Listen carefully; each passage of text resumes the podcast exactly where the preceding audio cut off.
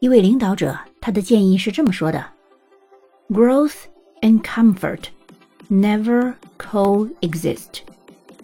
成长和舒适是不可能共存的。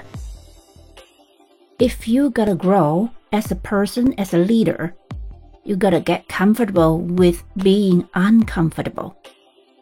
如果你想成为一名引导者，你就得适应不舒服的状态。 You welcome challenge, you welcome risk, cause you know you come out better at the other end.